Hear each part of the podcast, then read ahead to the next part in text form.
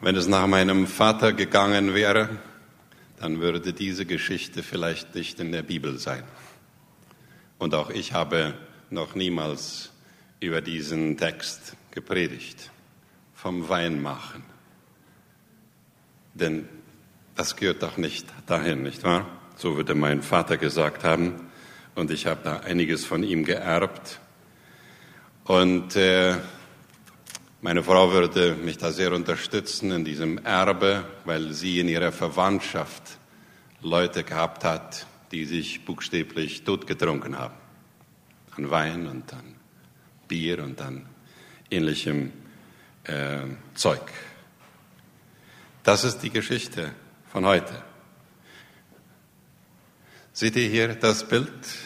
Der zweite von links, das ist, glaube ich, Jesus. Äh, seht ihr ähm, seinen Gesichtsausdruck? Dieses freudige Erwarten. Mal sehen, was hier passieren wird.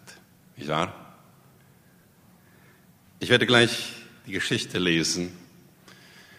Und ich möchte, dass ihr dann schon auf diese fünf Punkte achtet, wenn ich die Geschichte lese. Denn diese Geschichte soll ja uns zum Evangelium dienen. Sie soll uns zur Orientierung dienen. Sie soll uns zur Ermutigung dienen. Sie soll uns zur Umkehr dienen. Und wir lesen in dieser Geschichte, wenn wir sie hören in dieser Geschichte, und ich werde sie gleich lesen, dass da eine Maria ist. Das ist übrigens ganz selten, dass Maria überhaupt in der Bibel namentlich erwähnt wird.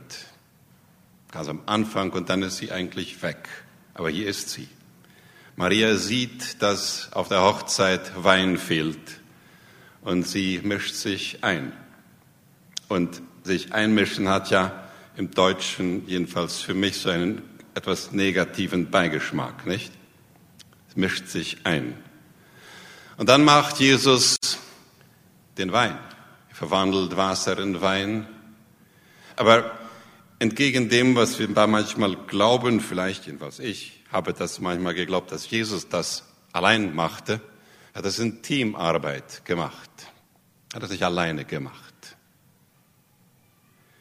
Und dann hat er darauf hingewiesen, dass dieses ein Zeichen ist für das Reich Gottes, das, was er da gemacht hat. Ein Zeichen, ein Wunder, das Wort, das wir oft in der Bibel als Wunder haben, das ist das Wort, das Wort in der Bibel steht, das Wort Zeichen. Etwas, das auf etwas hinweist. So eine Art Wegweiser. Und dieser Wegweiser oder dieses Zeichen oder dieses Wunder bewirkt Glauben.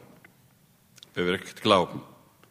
Und dann geht das Leben einfach so weiter. Hört die Geschichte noch einmal. Zwei Tage später wurde in dem Dorf Kana in Galiläa eine Hochzeit gefeiert. Die Mutter von Jesus war da und auch Jesus hatte man mit seinen Jüngern zusammen eingeladen. Als während des Festes der Wein ausging, sagte seine Mutter zu ihm, zu Jesus, es ist kein Wein mehr da. Doch Jesus antwortete ihr, es ist nicht deine Sache, mir zu sagen, was ich tun soll. Text sagt hier eigentlich, was geht das dich an?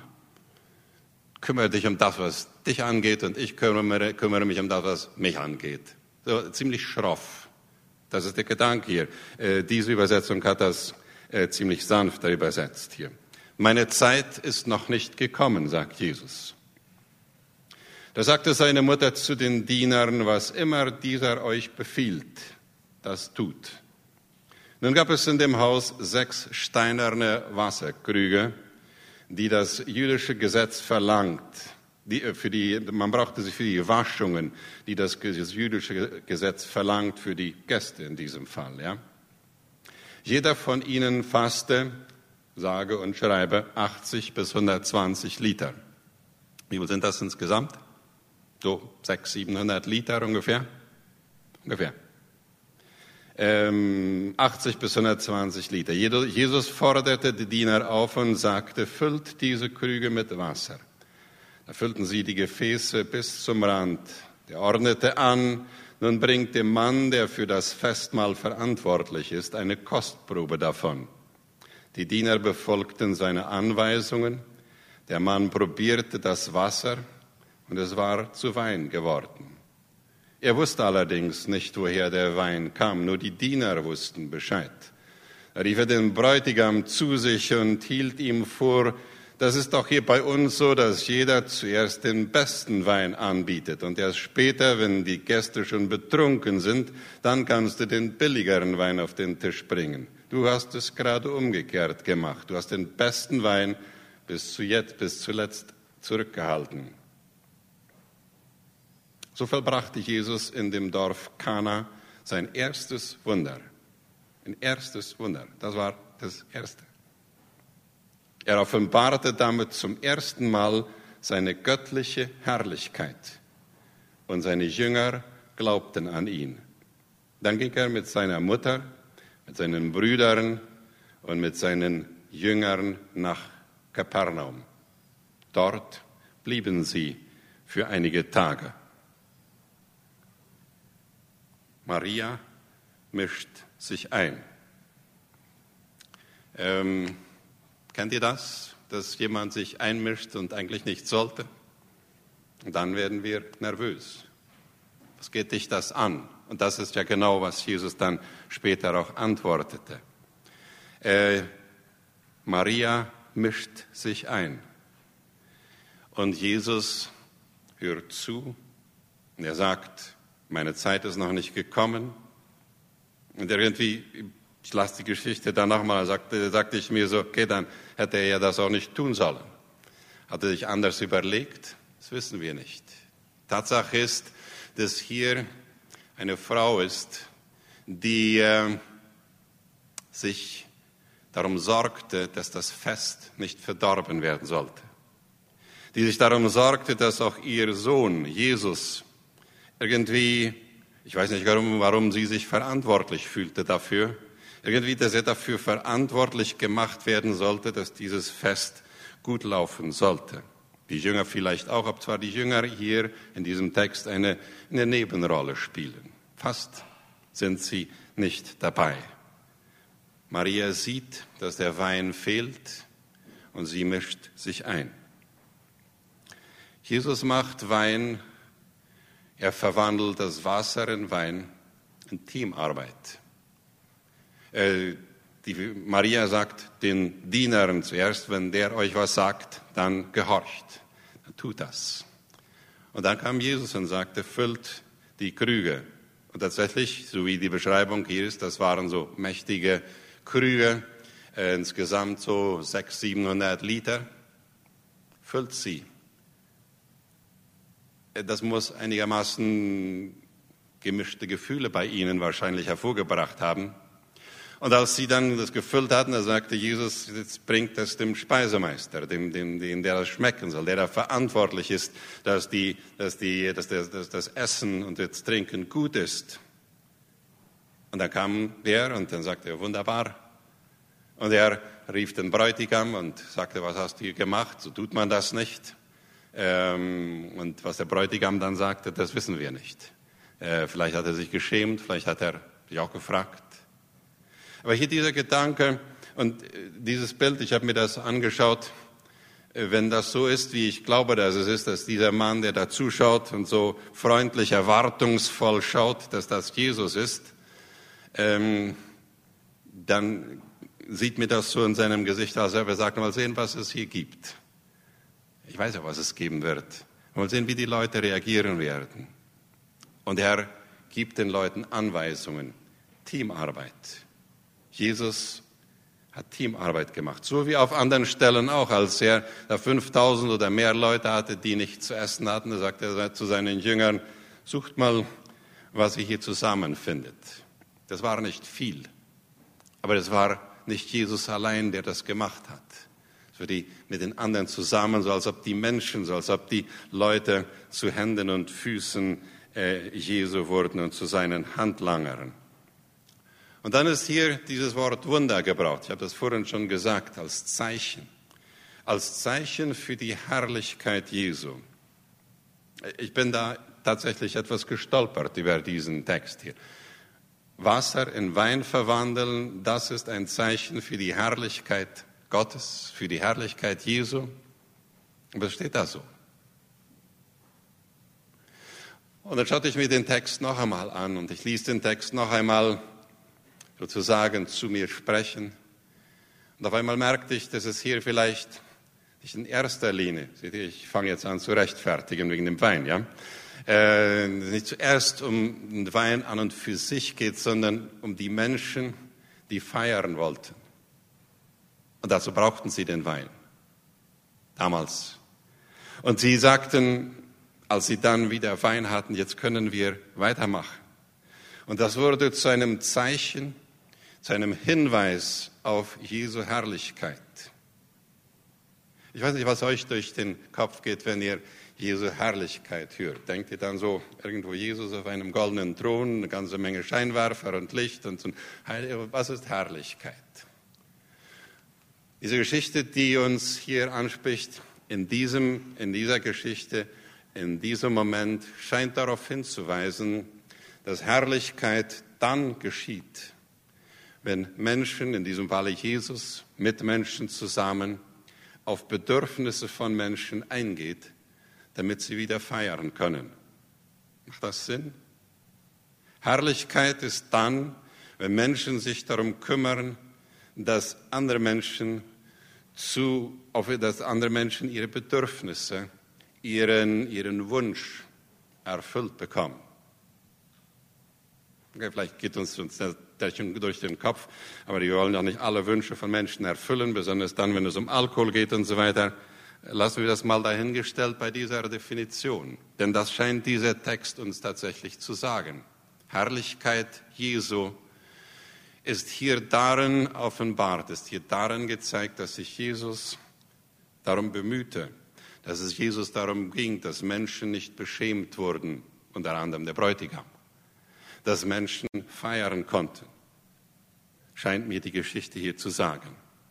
Und dieses Zeichen, dieser Hinweis auf Jesus als einen, der auf die Menschen zugeht, auf einen, der Menschen ernst nimmt und ihre Bedürfnisse sieht und auf ihre Bedürfnisse, nicht auf ihre vorgeschriebenen, sondern auf ihre ausgesprochenen Bedürfnisse eingeht, dann kommen Menschen zum Glauben. Und die Jünger glaubten an Jesus. Die Jünger glaubten an Jesus, als sie dieses Zeichen gesehen hatten. Und dann geht das Leben weiter. Das ist der zwölfte Vers, der ja so ein Nachsatz hier ist. Danach ging er mit, seinen, mit seiner Mutter, mit seinen Brüdern und mit seinen Jüngern nach Kapernaum. Dort blieben sie einige Tage. Äh, ich habe diesen Text, diesen Vers dazu genommen, der ist ja auch in meiner Bibel Teil von dieser Geschichte, weil er das uns zeigt, dass hier jetzt nicht etwas besonders Spektakuläres geschah, wo die Leute dann alle zusammenblieben und wo Jesus da blieb und sich feiern ließ und so weiter. Er ging zum nächsten Punkt. Er ging ins nächste Dorf. Und was dann kam, das ist etwas für die nächste Predigt. Ähm, das ist ganz kurz nochmal nur wiederholt, was in der Geschichte steht. Und dann hören wir diesen Jesus, der am Ende des Johannesevangeliums, so 18 äh, Kapitel später, gerade bevor er seine Jünger dann verlässt, sagt, Friede sei mit euch. So wie mich der Vater gesandt hat, so sende ich euch. Der spezifiziert das oder er erklärt das etwas genauer auf anderen Stellen, besonders im Johannesevangelium. Und er sagt, so wie mich mein Vater gesandt hat, so sende ich euch. Und ihr werdet in der Lage sein, auch kranke Menschen gesund zu machen. Ihr werdet in der Lage sein, auch wie ich Dämonen auszutreiben. Ihr werdet in der Lage sein, auch Menschen zu essen zu geben, so wie mich der Vater gesandt hat. In derselben Art und Weise sende ich euch zu den Menschen in Not. Hat Jesus auf allen Hochzeiten Wein gemacht? Nein, jedenfalls, wir haben nicht Berichte darüber und offensichtlich nicht. Hat Jesus alle Menschen geheilt, mit denen er zusammenkam? Nein. Er hat Zeichen gesetzt. Und er hat das mit dem Bewusstsein gemacht, dass diese Welt, in der sie damals lebten und in der wir heute leben, davon leben wird, Zeichen Gottes zu sehen und dann wird sie die Hoffnung nicht verlieren. Öffentlich an Jesus glauben, dazu lädt uns dieser Text ein. Öffentlich, ich meine öffentlich, sodass andere das sehen, sodass andere das sehen. Was hat nun Weinmachen und diese Geschichte mit deinem Glauben zu tun? Und ich fragte mich, das, was hat es mit meinem Glauben zu tun? Wir haben hier dieselben fünf Punkte, die diese Geschichte uns zeigen möchte. Diese fünf Punkte, die diese Geschichte uns lehren möchte und wozu sie uns ermutigen möchte, wieder vor uns. Wenn wir diese Geschichte auf uns wirken lassen und wenn sie uns, wenn wir sie zu unserer eigenen Geschichte machen werden, dann werden auch wir, dann wirst auch du, dann werde auch ich sehen, wenn Menschen etwas von mir brauchen. Da fehlt ein R, ja? Brauchen. Ja, es wundert mich, dass ich das nicht gesehen habe.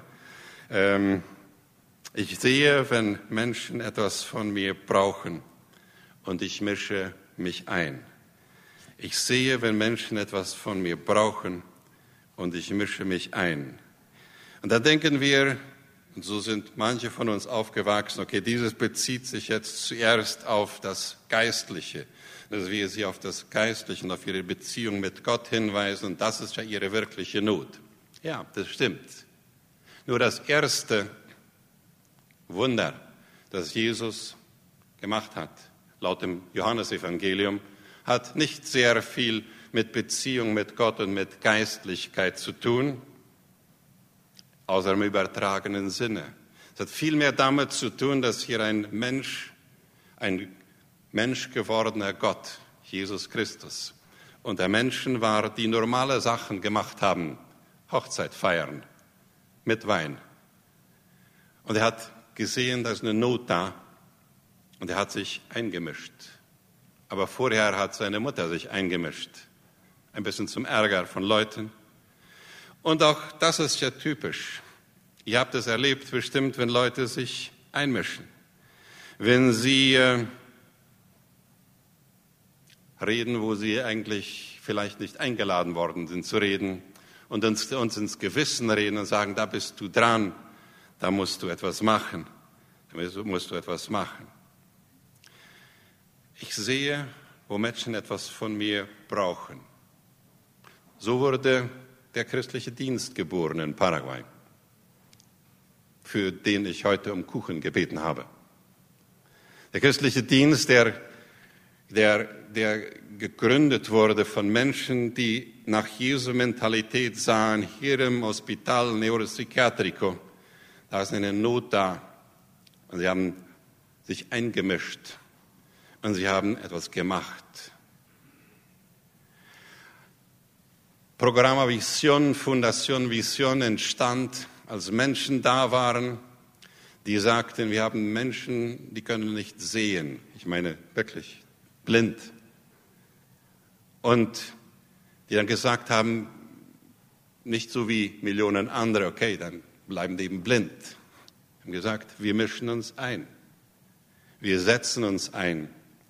Wir sehen, was Menschen brauchen und wir mischen uns ein auch wenn es kompliziert wird, auch wenn es gefährlich wird, auch in den Gefängnissen. Wir mischen uns ein. Wir gehen dorthin, wo Menschen Not haben. Und dann wird die Gefängnismission gegründet. Eine wunderbare Arbeit. Wir sehen in Paraguay, dass Schulen gebraucht werden, christliche Schulen, Schulen, wo Gottes Wort und Gottes Werte und Gottes Schöpfung und Gottes Wissen und Gottes Logik unterrichtet wird und gelebt wird.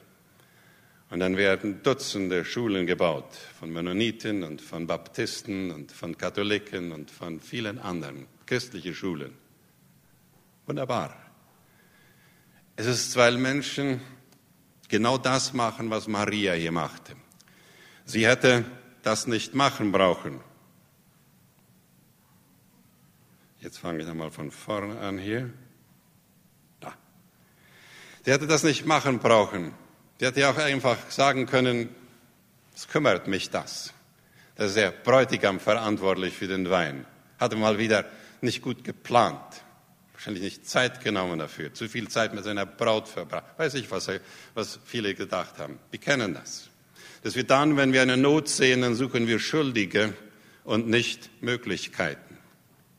Ich freue mich immer so, dass hier in diesem Raum, in dieser Sektion, wo die Älteren sind und dort, wo die Jüngeren sind, dass wir, viele von uns, eine Genetik haben, wo wir dann nicht, uns nicht einmischen, wo wir dann nicht nichts tun, sondern wir sagen, wir sehen eine Not und wir machen etwas. Und wir warten nicht, bis uns jemand etwas sagt. Maria hat sich eingemischt wollen wir es auch tun. Immer wieder. Und dann natürlich das Zweite, ich tue etwas in Teamarbeit. Jesus hat so sehr vieles in Teamarbeit gemacht. Moses ging daran zugrunde, dass er nicht Teamarbeit mochte und dass die Dinge alleine machen wollte. Und ihr könnt die anderen Beispiele auch alle aufzählen. Und ihr kennt eure eigenen Beispiele, wo wir lernen, wenn wir miteinander arbeiten.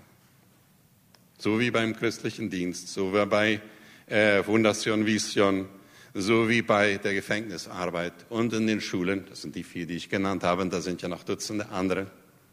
Mit Teamarbeit, miteinander, wo wir, wo wir miteinander stärker sind als alleine und vor allem, wo wir miteinander stärker sind, als wenn wir gegeneinander reden.